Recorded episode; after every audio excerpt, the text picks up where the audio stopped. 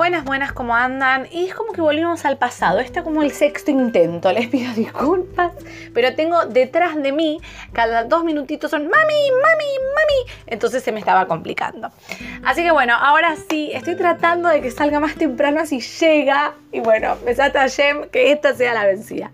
Estamos en Parayat Nassau. El horario de encendido de velas es a las 17.32 y 32. Ahí estamos. En esta para allá se termina de censar a Am Israel, se detallan cómo tenían que llevar y qué los levitas en función del tabernáculo móvil, del Mishkan. Por otro lado, también Hashem le enseña a Moshe las leyes correspondientes a una sotá, a una mujer que es sospechada de ser infiel.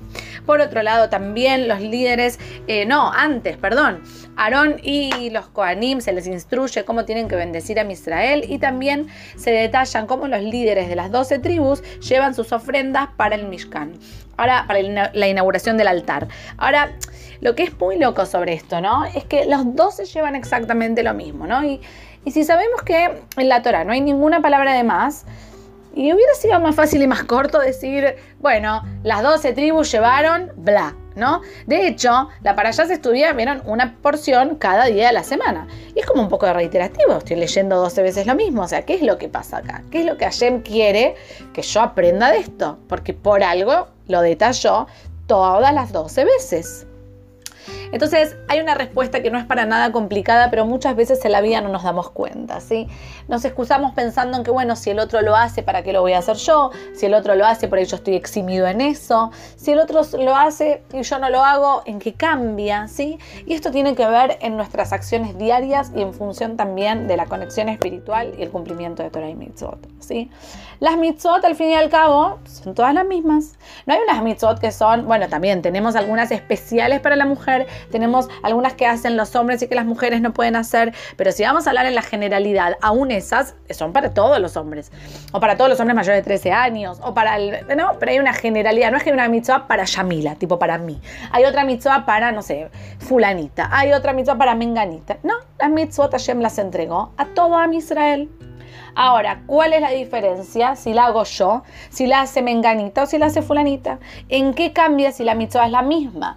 ¿En qué cambia si la mitzvah es la misma, aún sabiendo, ¿no? De que la mitzvah se cumple en el momento que la cumplo, o sea, que la hago, que genero una acción. ¿Y por qué aclaro esto?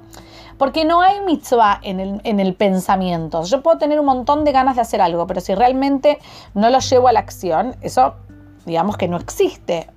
Hasta que no lo digo, hasta que no lo, genero, no hago una acción, no, digamos, no cambio la realidad. Ahora, en el momento de que sí, pudo haber sido con intención, pudo haber estado pensando en otra cosa, pudo haber estado con el mami mami detrás, pero si hice la mitzvah, la hice igual. Entonces, ¿en qué cambias? Inclusive, digamos, en el peor de los casos, la estoy haciendo igual y ni siquiera estoy concentrada, ¿en qué cambia? Cambia justamente ahí cambia justamente en el momento de que yo sí me concentro, sí le doy mi toque personal, sí le pongo mi hayus, mi vida, mi energía, mi emoción, toda, mi desconexión a veces y la hago igual, ¿sí? Porque a veces uno puede estar muy conectado y hacer una mitzvah porque realmente les nace, le sale, está conectado con eso y ojalá que todos vivamos todas las mitzvot con ese nivel de conexión. Pero también a veces nos pasa o nos puede pasar que no.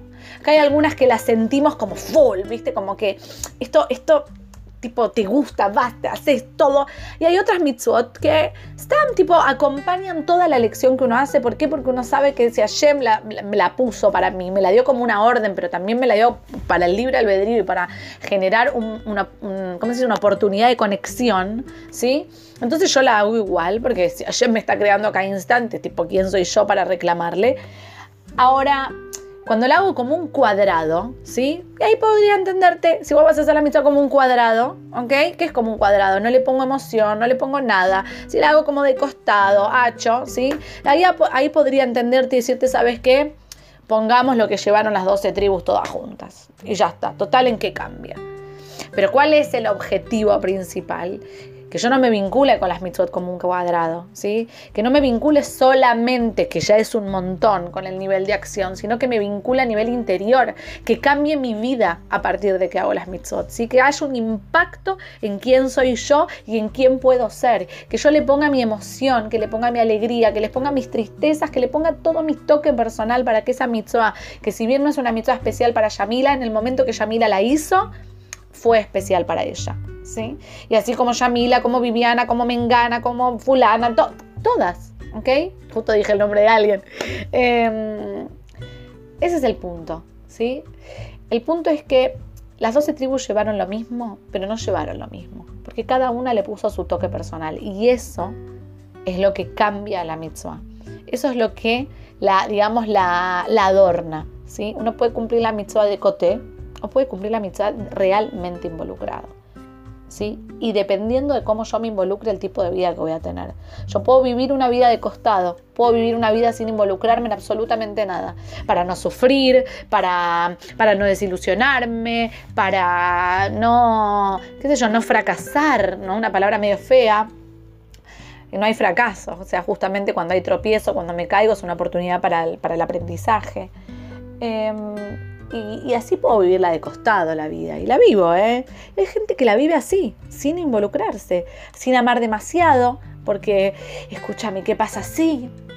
O puedo elegir vivir una vida real, puedo elegir vivir una vida con sentido, con contenido, con, digamos, con, que haya un cambio adentro mío, ¿sí? a nivel intelectual, a nivel emocional, a nivel espiritual, un crecimiento, de que yo aprenda a amar y que pueda amar sin miedos a lo que va a pasar, pero con realidad, ¿sí? con contenido que pueda también aprender de cuando me caigo, porque si no me caigo nunca, ¿cómo voy a saber cuando tengo que aprender o cómo estoy yendo por buen camino? ¿sí? Que también esté preparada porque hay veces que en la vida se sufre y es así, es parte, es parte de la vida. Es parte de la vida aprender de que no hay un 10, digamos, todo el tiempo, ¿sí? Y eso es lo que nos viene a enseñar esto que parece como tan superficial de leer una y otra vez 12 veces lo mismo, porque no es lo mismo como la implicancia que tiene cada uno con las mitzvot y cómo eso nos cambia la vida y así también como cambiamos la vida de los demás y de Am Israel, no es un dato menor. Las mitzvot son las mismas, sí, pero en cuanto cada uno de nosotros la hace, deja de ser igual. Y como la haga yo con mi toque y como la hagan cada uno de ustedes con su toque, va a ser diferente. Y si eso no está, va a faltar al total. Así que bueno, las dejo. A ver, desata que llegue. Me lo confirman con un dedito para arriba. Por favor, por favor, por favor.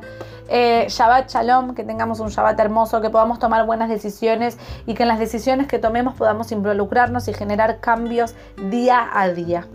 Les mando un beso y nos encontramos la semana que viene. Chau, chau.